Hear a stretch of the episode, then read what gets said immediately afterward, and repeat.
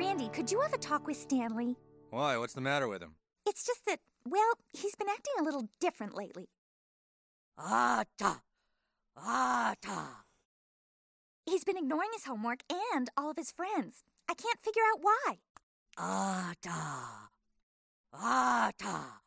Oh boy, looks like he's starting to notice breasts. Oh, yes. Our little Stanley's starting to become a man. Ata. Ah, Ata. Hey there, son. Ah. Ata. Ata. Yes, Ata. Let's have a talk, Stan. Ta. Stan, as you get older, boobs, with these Ata, will start becoming a major part of your life. Ata. But Stanley, you can't let them get in the way of your friends. There are a lot of boobs out there, son, but they're just boobs. Your friends are forever. Friends. Ata. I know you think this set of boobs is important now, but those boobs will be replaced by another set of boobs. Boobs will come and go, and then someday you'll meet a pair of boobs that you want to marry, and those become the boobs that matter the most. I love you.